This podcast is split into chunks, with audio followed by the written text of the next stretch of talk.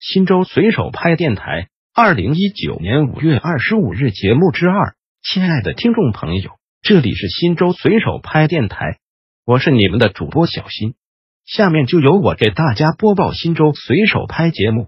您也可以关注新州随手拍微信公众号 pp 零三四零零零，或者进入新州随手拍官网。www 点零三四零零零点 gov 点 cn 反映问题，互动交流。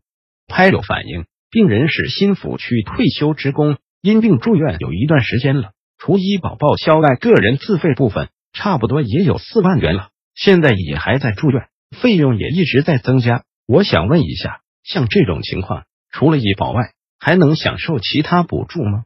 如果能，在哪办理？需要什么材料？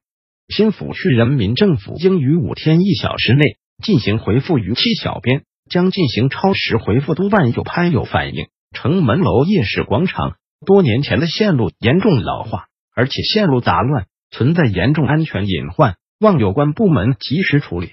新抚区人民政府应于五天零小时内进行回复逾期小编，将进行超时回复督办。新州随手拍电台本条节目已播送完毕，感谢您的收听。再见。